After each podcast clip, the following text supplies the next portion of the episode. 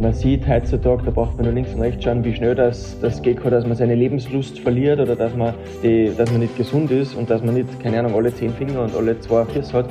Ähm, deswegen glaube ich, das Thema Dankbarkeit, auch für die kleinen Sachen. Ähm, und da schätze ich auch meine Frau sehr stark. Jeden Abend äh, wird die Kleine gebadet bei uns.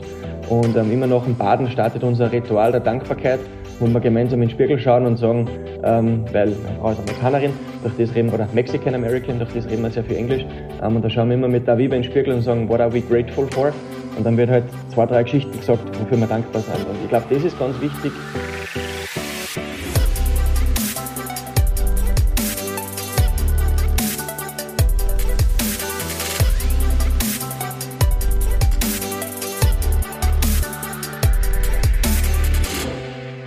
Herzlich willkommen zu einer neuen Podcast-Folge Constantly Changing, Constantly K.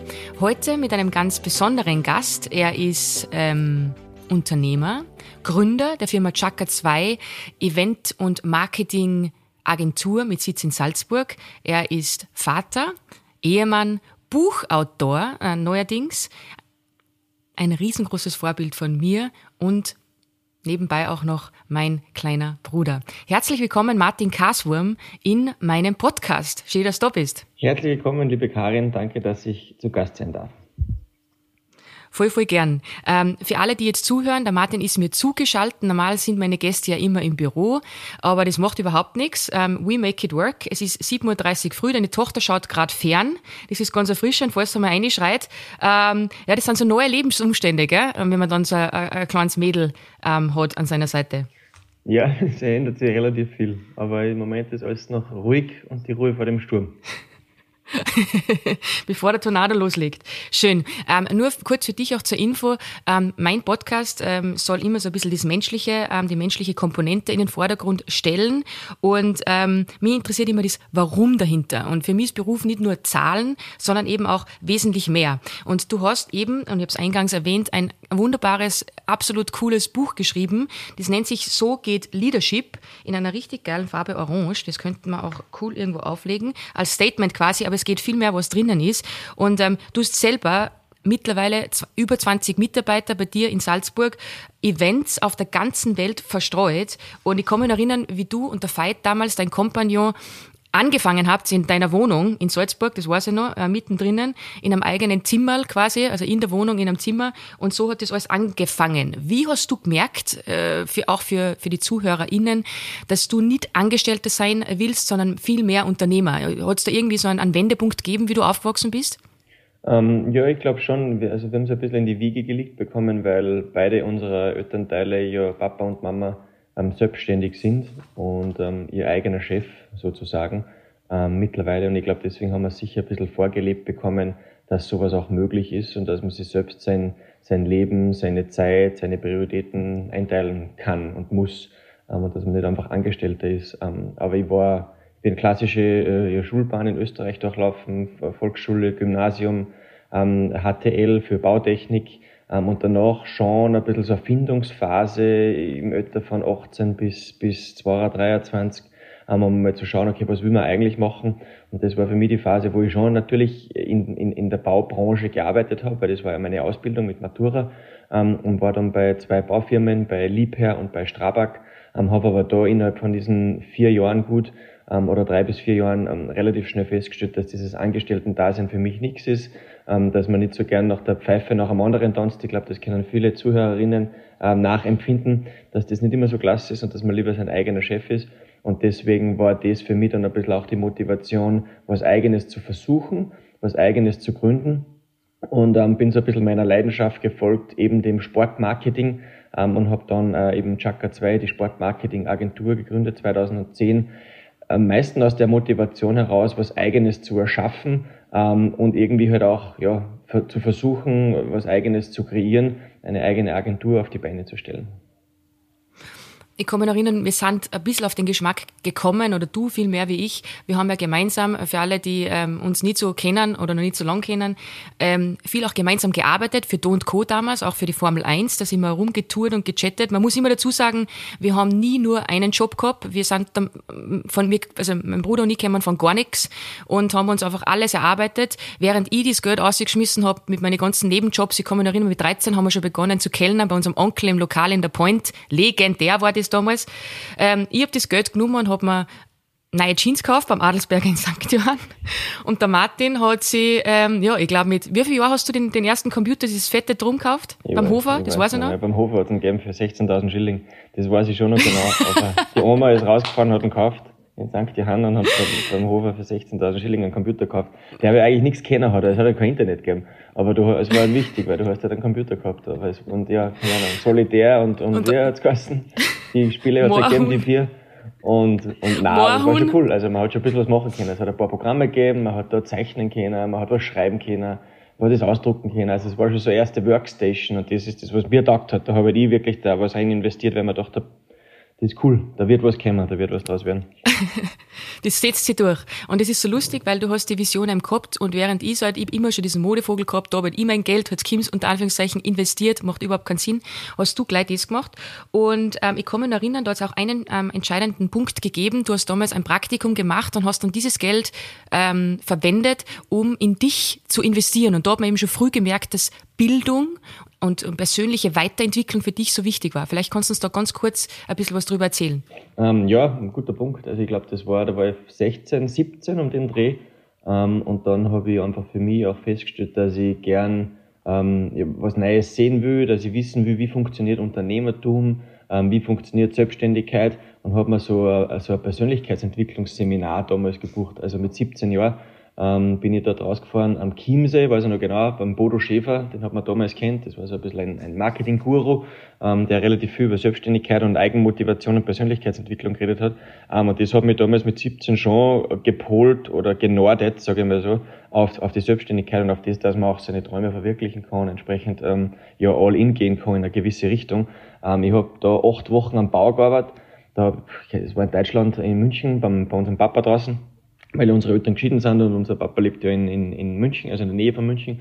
Und ich war da beim Mangstelsepp auf der Baustelle, das weiß ich auch genau genau, habe acht Wochen Zirkel geschnitten und ähm, ja, ich weiß nicht mehr genau, aber ich glaube so ungefähr 2.000 bis 3.000 Euro verdient und das aber eins zu eins in dieses Seminar gesteckt, wo mein Papa dann auch gesagt hat, hey, bist komplett wahnsinnig, äh, sport doch das oder, oder kannst dafür einen Führerschein oder äh, mach was anderes damit. Ähm, aber ich war der vollen Überzeugung, dass ich weiß, das, das hilft mir und da kann ich meine ersten äh, Seilschaften und Netzwerke äh, ja, finden und, und machen. Und das war die beste Entscheidung, weil das war für mich der Kickstarter, ähm, der schon in meinem Kopf was ausgelöst hat. Ähm, klar, ich habe dann Matura, das habe ich alles noch fertig gemacht, aber ich glaube, das war so der erste Samen, der gepflanzt wurde, ähm, weil ja auch der Bodo Schäfer uns in der Kindheit dann geprägt hat. Äh, ich habe von dem das Buch mhm. gelesen, Ein Hund namens Money, was ein super Einstiegsbuch ist für ähm, in das Geschäftsleben, das klingt immer so hochtrabend oder so Wirtschaft, aber wenn ihr wollt, dass eure Kinder oder der Nachwuchs sich ein bisschen ganz spielerisch mit dem Thema beschäftigt, wir gehen mit dem Geld um, und ich glaube, das ist nicht schlecht in der heutigen Zeit, dann ist das ein super Buch und das haben wir, haben wir glaube ich, mit, oder ich zumindest mit 14, 15 gelesen, dann war dieses Seminar und so hat sich das bei mir ein bisschen äh, hochgeschaukelt. Und ähm, ja, genau, deswegen bin ich da reingegangen. Aber das war für mich immer ein großes Credo, in seine Ausbildung zu investieren, weil das nimmt da keiner mehr. Und hat es damals schon Neinsager gegeben, also neben ähm, dem Papa, der es wahrscheinlich nur gut gemeint hat, aber was würdest du jemandem mitgeben, der jetzt sagt, ja, er will was probieren und dann hört man gleich so, spinnst du, nimm das und mach was anderes damit. Mhm. Ähm, hast du da vielleicht den ultimativen Tipp? Ich glaube, den ultimativen Tipp gibt's nicht. Also ich glaube, jede Situation ist anders und, und jede Person, jede Familie, jede, jeder Freundeskreis ist natürlich anders. Was ich nur für meinen Teil sagen kann, was bei mir gut funktioniert hat, war im Endeffekt, dass man sie ähm, ja, dass man seine Idee mit mehreren Leuten teilen sollte. Das ist meine Meinung. Also, wenn ich es mit, mit, nur mit der Mama teile oder mit meinem Papa oder mit meinen Geschwistern, dann kann relativ schnell mal sein, dass ähm, die Leute äh, das nicht für gut befinden oder, oder Neinsager sind. Ähm, und deswegen ist da wirklich meine Empfehlung, äh, redet mit so vielen Leuten wie möglich über eure Idee, über eure Vision, weil dann wird es ja ein bisschen ein, ein, ein, ein, ein, wie sagt man denn, ein Durchschnittsgesetz einstellen, so quasi. Dann wird es ein paar geben, die sagen ja und ein paar geben, die was, was nein sagen. Also ich würde auch da äh, mir auf jeden Fall auf das einstellen, wenn ich selbstständig mache, wenn ich mich selbstständig machen will oder wenn ich ein Projekt verwirklichen will, das vielleicht jetzt ein bisschen außerhalb von der Komfortzone ist, wird es immer mehr Neinsager geben als Ja-Sager, weil der Mensch, und das ist ja nicht schlimm, das ist einfach so, das sind wir und das sieht man selber beim inneren Schweinehund, wenn es ums Trainieren geht, wenn es um Sport machen geht, wenn es um Ernährung geht, ähm, der ist einfach ein Gewohnheitstier. Und ähnlich ist es auch in seinen täglichen Gewohnheiten, in den Daily Habits, wie man so schön sagt im Englischen. Ähm, und deswegen, ja, ich glaube, das ist ganz wichtig, hier sich auf das einzustellen, dass die kommen werden aber sich dann, und das ist ganz, ganz wichtig, eben nicht abhalten lässt. Also da waren wir schon, wir haben schon immer dieses Urvertrauen gehabt in uns. Wenn wir jetzt, und, und talking about Urvertrauen, wir spulen die, die, die Zeituhr nach vorne. Du warst dann bei der Strabag Bauleiter mit zarten 23 Jahren, hast eigentlich einen mega safen Job gehabt, super verdient für damals. Und dann hast du ihm gedacht, passt, Du machst es. Und so hat die Reise mit Chaka 2 äh, begonnen, mit Sitz in Salzburg. Und nebenbei und das ist ja das Krasse, weil ich habe selber Eventmanagement gemacht für Red Bull ganz, ganz viele Jahre im Hangar 7 und ich weiß, wie arg das ist. Und jetzt war ich angestellt, jetzt bist du aber selbstständig auch noch. Du hast nebenbei immer Ausbildungen gemacht, aber akademische Ausbildungen. Du hast ähm, Studien ab, also äh, Studiums, Studiums, sagt man das so? Ist das die Mehrzahl? Schau, ich habe nicht studiert, du hast studiert. ähm, absolviert, das ist der Riesenunterschied zwischen mir und meinem Bruder. Er hat 100 Titel, ich habe keinen. Na, im Ernsthaft jetzt. Und ähm, du hast Sport- und Eventmanagement studiert, nebenbei, Vollzeit. Korrigier mich, wenn ich am Blödsinn rede. Mhm. Dann den FIFA Master. Äh, den FIFA Master kannst du nur ganz kurz erklären, damit die Leute checken, was das ist. Ähm, ja, also Sportmanagement äh, Master, also Master of Arts für, für International Management in, in Sport Marketing, Law and Humanities.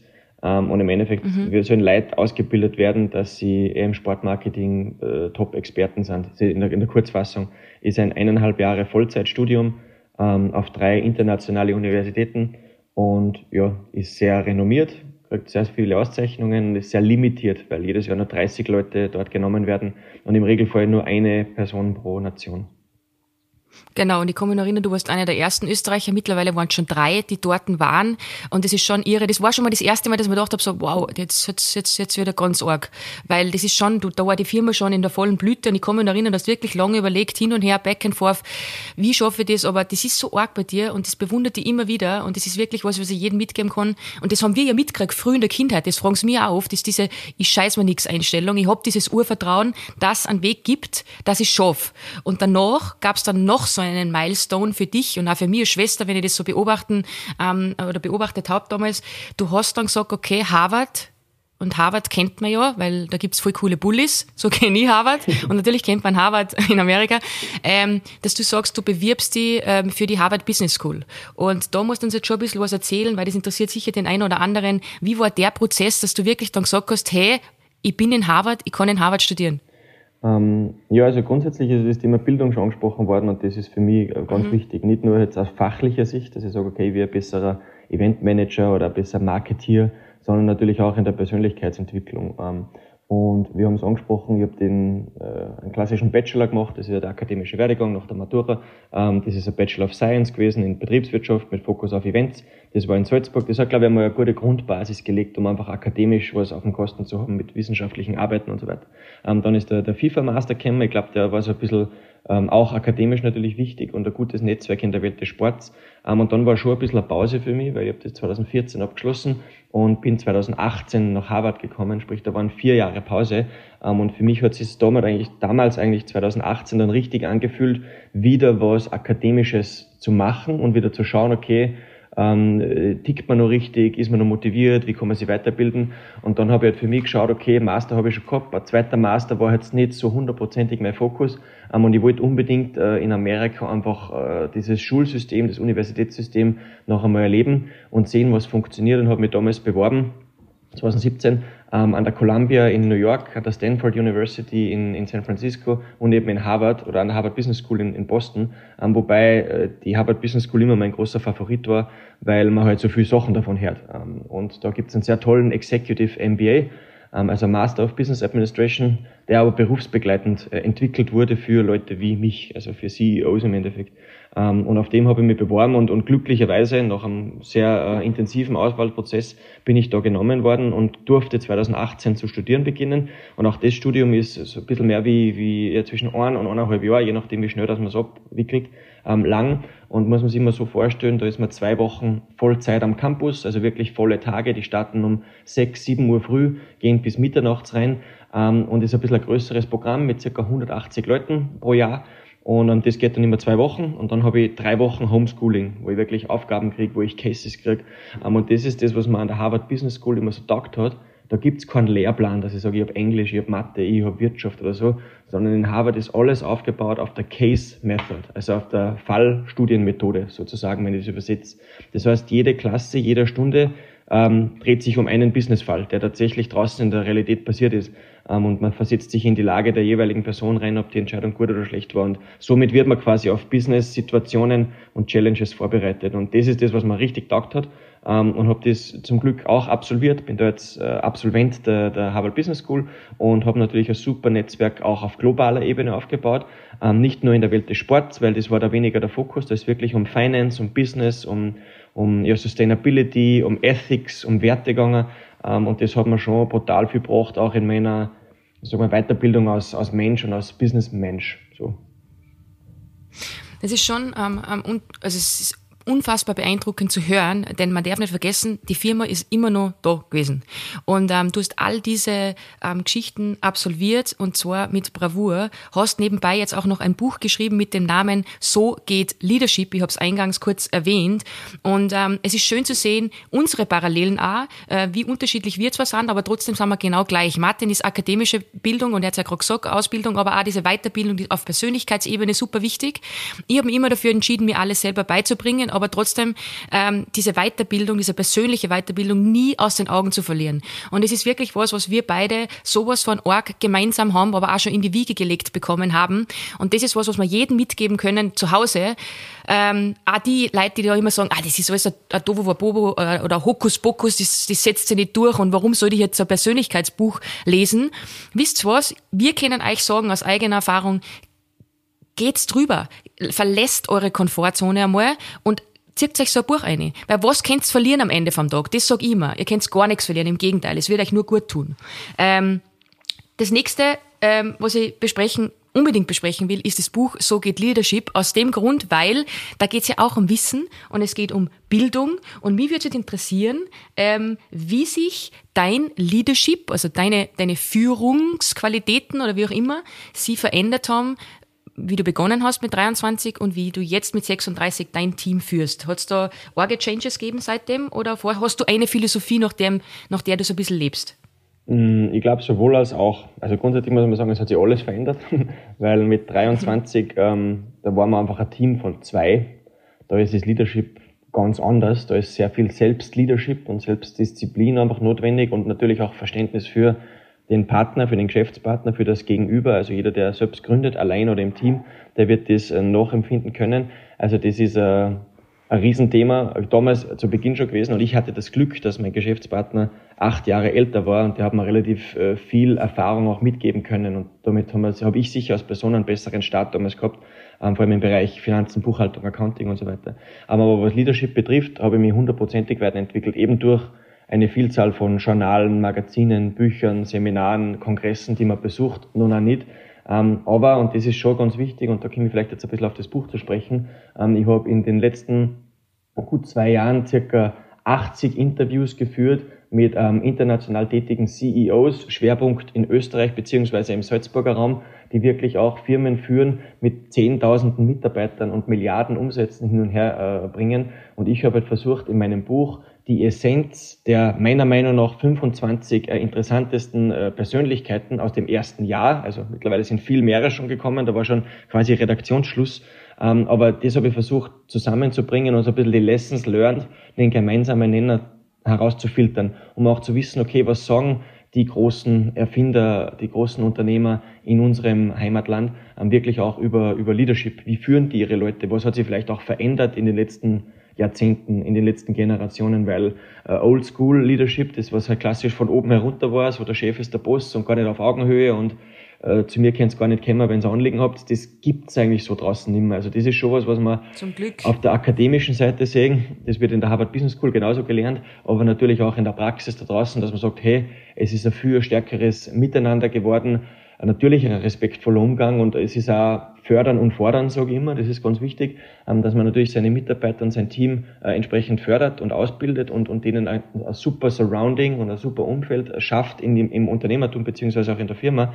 Aber auf der anderen Seite äh, wird natürlich auch entsprechend gefordert, weil es muss ja Leistung passen, weil sonst ähm, ja, kann man die Löhne nicht zahlen und sonst führt das natürlich auch nicht nachhaltig zu einem Unternehmenserfolg. Und das ist ja unterm Strich ähm, nicht der wichtigste, aber ein wichtiger Parameter. Und das hat sich sicher bei mir stark geändert. Und äh, ein zweiter Punkt, der sich bei mir extrem weiterentwickelt hat, ist, dass man jede Business-Entscheidung eigentlich aus drei Aspekten ähm, ja, sich anschauen soll. Und ich glaube, das ist vor allem in der heutigen Zeit, wenn man in die Wirtschaft rausschaut, ähm, ganz ein wichtiger Faktor, weil ähm, man schaut natürlich, ähm, wenn ich sage, diese drei Linsen, durch die man seine Entscheidungen, seine täglichen anschauen soll, ist die erste Linse die wirtschaftliche. Also jede Entscheidung, die man sich trifft, muss natürlich irgendwie äh, auf wirtschaftlicher Seite Sinn machen. Dann ist rechtlich äh, okay. Also ich muss immer schauen, okay, ist das rechtlich fein, was ich gerade entscheide? Ähm, ist das auch irgendwie vertretbar? Und das dritte, und das ist meiner Meinung nach die wichtigste, das ist die ethische Linse und die moralische. Und da muss ich sagen, hey, ist das, was ich jetzt mache, äh, okay der Gesellschaft gegenüber? Ist das nachhaltig? Ist das ähm, ethisch, moralisch okay? Ähm, kann ich das vertreten? Und wenn ich da bei alle drei Linsen auch okay für mich gibt, dann ähm, glaube ich, bin ich als Leader auf einem guten Weg. Und das sind, glaube ich, so in einer ganz Kurzfassung Sachen, die was sich bei mir weiterentwickelt haben in den letzten zwölf Jahren. Und auch da, glaube ich, darf man auch nicht äh, den falschen Gedanken haben, dass man da, dass man da ausgebildeter, fertiger Leader ist und jetzt ist für 30 Jahre Ruhe, sondern ähm, es geht ja laufend weiter und es werden neue Theorien, es werden neue Modelle entwickelt und wer weiß, wissen wir alle nicht, wie Leadership in 20 Jahren ausschaut. Ähm, aber im Moment ähm, ja, ist das jetzt meine Evaluierung der Situation. Was sich, glaube ich, auch verändert hat über die Jahre, ist sicher auch die Geburt deiner Tochter Viva, oder? Oder würdest du sagen, hat dich das auch beruflich verändert, so ein bisschen? Mm, ja, zwangsläufig. ähm, nein, natürlich verändert es Also zwangsläufig sage ich, scherzhaft natürlich im Sinne von der Zeit. Also ähm, mein Leben und jeder, der was mich ein bisschen länger kennt, der weiß das, das war halt hardcore durchgetaktet. Also ich bin wirklich ein Workaholic aus Leidenschaft. Also ich liebe es zu arbeiten und ich liebe es meinen Tag. Ich bin ein Frühaufsteher, am liebsten um 6 Uhr in der Früh schon zu starten mit Sport ähm, und dann im Endeffekt wirklich den Tag auch lange zu machen. Ich habe zum Glück eine tolle Frau, eine tolle Partnerin, die was mich da unterstützt im Unternehmertum. Äh, das ist auch, glaube ich, in meinem Paket, wenn man mich heiratet, einfach dazu, äh, dass ich gern arbeite. Ähm, und das hat unsere Tochter, die Aviva, natürlich auf den Kopf gestellt, weil äh, die Dame will jetzt Zeit haben. Ähm, und ich habe, äh, glaube ich, darf ich zitieren, einen sehr guten ähm, äh, Mental Coach, also einen Mentaltrainer, habe ich, der mich monatlich berät, und das ist der Felix Gottwald, äh, österreichischer Olympiamedaillengewinner, Olympiasieger, sehr erfolgreicher Winter-Olympionike. Und der, ähm, mit dem bin ich in meine, einer meiner allerersten Sessions vor ein paar Jahren reingegangen und habe gesagt, hey, ich will, ähm, ich will jetzt Vollgas geben, dass ich mit 50 finanziell frei bin und die Zeit für meine Tochter habe. Und dann hat er mir auf die Schulter geklopft und gesagt, hey, Bursche, aber vom Gas, deine Tochter, wenn du 50 bist, ist 15, die hat einmal null Interesse an dir, wenn du 15 bist. Also nimm mal ein bisschen Gas raus und kümmere dich jetzt um deine Tochter. Und das hat schon viel bewirkt bei mir, dass ich sage, okay, äh, man muss sie oder man muss sie, man soll sie ja natürlich gewisse Slots nehmen, weil das wichtig ist, dass man jetzt für seine Kinder auch da ist. Ähm, vor allem für uns in unserem Vergleich, wo unsere Eltern sich relativ früh, ich war vier, du warst sechs, scheiden haben lassen, ist, will ich schon ein bisschen ein Role Model sein für, für meine Tochter und einfach für meine Tochter auch da sein, weil, und da muss ich klopfen, zum Glück äh, die letzten 10, 15 Jahre richtig äh, wir reingekackelt haben und Gas gegeben haben, dass wir jetzt auch gewisse Freiräume uns erarbeitet haben, dass ich äh, mich nirgends rechtfertigen muss, wenn ich sage, weißt du was, jetzt machen wir zwei Tage äh, äh, Papa-Tochter-Zeit und es wird auch funktionieren und passen. Und, und ja, man heute ist ein Feiertag, deswegen ist es ein bisschen einfacher. Aber deswegen werden wir heute sehr, sehr viel Zeit miteinander verbringen. Und ja, aber deswegen hat mir die natürlich voll geändert. Also in, im Sinne der, der, der Zeitauslastung, weil man sich besser einteilen muss. Und natürlich, man wird reifer. Man, jetzt ist sie noch keine zwei Jahre alt, aber man wird reifer als Person und man sieht Sachen einfach relativ. Und das habe ich, hab ich mir zumindest davor gar nicht vorstellen können, dass man sagt, hey, man tut alles für einen Menschen, aber es ist wirklich so. Schön zu sehen und schön zu hören. Ähm, vor allem von dir. Ähm, mit dem Sommer hast du mal was ganz, ganz Interessantes gesagt. Da waren wir ähm, am Abend unterwegs, sind wir zu dritt in einer Runde gesessen und dann hast du gesagt, ähm, dass eben der Felix dir auch gesagt hat, der Felix Gottwald, du musst viel mehr am Hier und Jetzt sein. Und ich war so verwundert, weil wir sind da in dieser Runde gesessen und du hast eigentlich nie auf dein Telefon geschaut, du warst voll da. Und das ist schon was, ähm, das finde ich ganz, ganz besonders und auch wichtig. Weil, und das ist so die Gesellschaft heute, dieses, dieses Handy ist einfach ein Störfaktor und ähm, ja, du tendierst immer, dass du drauf schaust. Und, und das, glaube ich, war auch so ein, ein, ein einprägender Satz, den er dir mitgegeben hat. Gell? Sei einfach präsent und sei da. Ja, auch da natürlich, jeder Mensch ist anders. Ähm, das ist eine Schwäche von mir und ich glaube, es ist auch nicht schlimm, Schwächen zu haben. Ähm, wichtig, glaube ich, ist, dass man es erkennt und dass man weiß, was es ist. Ähm, und eine Schwäche von mir ist sicher dieses äh, Multitasking und das Tendieren zum Abdriften. Das habe ich in der Schule schon ganz oft gehabt, wenn mir was gelangweilt hat, dann habe ich Zeichnen angefangen oder habe irgendwie an meinem nächsten Business Case gearbeitet. Und diese Aufmerksamkeit, ich würde sagen Schwäche, aber ich glaube, äh, im Endeffekt das Konzentrieren aufs Hier und Jetzt und, und das ist in einem Gespräch schon ganz wichtig. Ähm, da ist eigentlich der wichtigste Gesprächspartner immer der Gegenüber. Und wenn ich da ein Handy schon draußen habe, dann bin ich automatisch irgendwie, ja, dann lenke ich ab und dann lenke ich den Fokus auf was anderes. Also das kann ich nur jedem raten, wenn es versucht einfach das, dem, dem Gegenüber so viel Respekt wie möglich äh, zu, zu bieten und im Hier und Jetzt zu sein. Ist nicht immer ganz einfach, ähm, muss ich mich auch ständig ähm, daran erinnern, dass das äh, wichtig ist und essentiell. Und ähm, ja, genau. Zurück zum Buch. Ähm. Aviva gibt Gas. macht nichts, macht nichts. Das ist alles gut. Das können wir alles rausschneiden. Warte mal, die ist die Minute. Warte schon. Weißt du? Warte. 24, muss ich nur sagen, dass ich es rausschneiden. Ähm, okay. Zurück jetzt, zum jetzt Buch. Das nämlich schon lang. Sorry, jetzt kannst du mal anfangen. Ja, na passt, es sind nur fünf Minuten. Okay. Jetzt reden wir noch kurz über das Buch. Mhm. Ähm, und dann geht's dahin. Dann haben wir's. Zurück zum Buch, abschließend jetzt nochmal ganz, ganz wichtig. Ähm, was waren so deine Kriterien beim Auswahlverfahren? Wie hast du, ähm, oder hast du gedacht, querbeet einmal durch die Bank einmal interviewen? Oder wie, wie, wie kam es dazu? Ähm, also das ist ja aus einem Podcast heraus entstanden, weil ich mit dem Podcast quer durch die Lande ziehe quasi, um spannende Unternehmer, Unternehmerinnen, äh, Firmen, Gründer, Gründerinnen zu interviewen. Und ich habe jetzt natürlich das nicht wahllos gemacht, sondern habe schon gezielt Unternehmen gewählt, die mich interessieren, die ich spannend finde, beziehungsweise auch die Personen dahinter.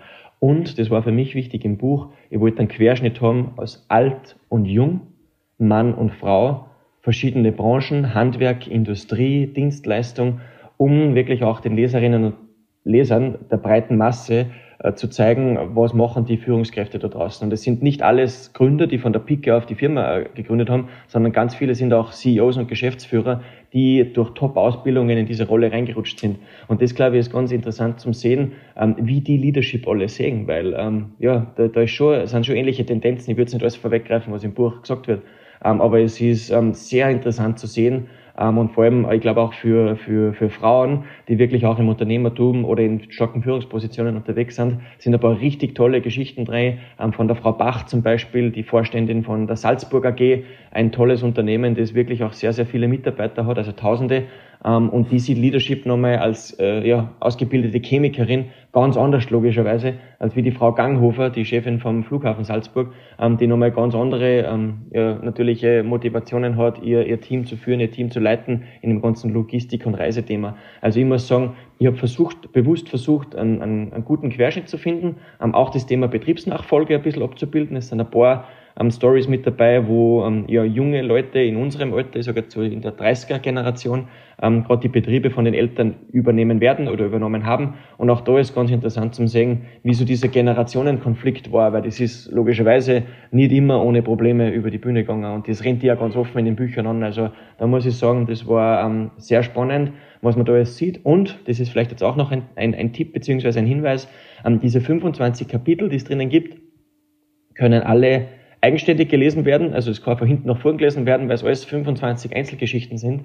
Und am Ende jeder Geschichte gibt diese Führungspersönlichkeit, dieser Leader, wenn man so sieht, ähm, auch seine Tipps mit für Jungunternehmer, beziehungsweise seine Tipps mit für Gründer und für ähm, ja, Neustarter. Und das, glaube ich, ist unglaublich wertvoll, weil man kann da Wissen anzapfen, an das man sonst ganz schwer rankommt, weil da sind auch Leute dabei, die eigentlich nie Interviews geben, wie zum Beispiel der Herr Hagleitner, Gründer von Hagleitner, in, in Zell am See mit über 1000 Mitarbeitern bereits ähm, sehr stark unterwegs ähm, global ähm, und der äh, ja, gibt unglaubliche Führungstipps. Also deswegen ja, gerne kaufen, gerne reinschmückern.